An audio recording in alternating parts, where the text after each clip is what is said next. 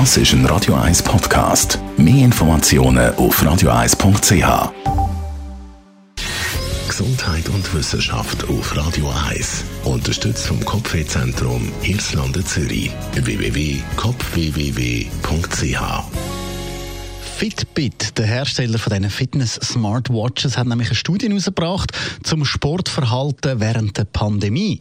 Und laut dieser Studie haben viele Menschen das Bedürfnis gehabt, gesünder zu leben. Der Bewegung, dem Schlaf und auch der Ernährung werde mehr Aufmerksamkeit gewidmet. Für das haben sie im August 2000 Personen zu ihrem allgemeinen Gesundheitszustand, dem Stresslevel und den Alltagsgewohnheiten befragt. Auch angesprochen worden ist, wie sich eben die Gewohnheiten jetzt während der Krise und dem Lockdown verändert haben. Zusätzlich hat das Unternehmen Daten von diesen Fitness-Tracker im Zeitraum Februar bis August 2020 mit dem Vorjahr verglichen. Die Ergebnisse zeigen, dass über die Hälfte der Befragten ihrer Gesundheit mehr Bedeutung beimessen und verstärkt eben auch auf Schlaf und Bewegung sowie gesunde Ernährung schauen. Im Vergleich mit 2019 zeigen Daten auch, dass 43 Prozent früher ins Bett gegangen sind.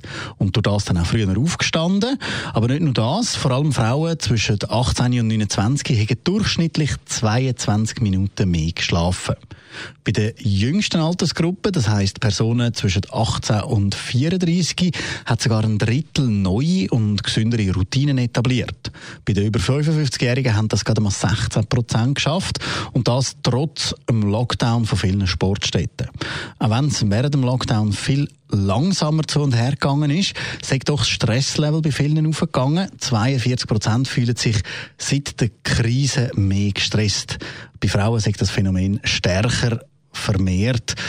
Vor allem das Schaffen aus dem Homeoffice hätte da einen grossen Einfluss, sagt die Studie, weil die Grenzen zwischen Arbeit und Freizeit immer mehr verschwinden wie Fitbit weiterschreibt, sei es jetzt wichtig, die Entwicklung zu fördern und vor allem auch zu unterstützen. Das können wir machen, indem wir Informationen zu diesen Themen zur Verfügung stellt und damit auch den Trend vom eben gesünder Ernähren über die zweite Welle kann austragen.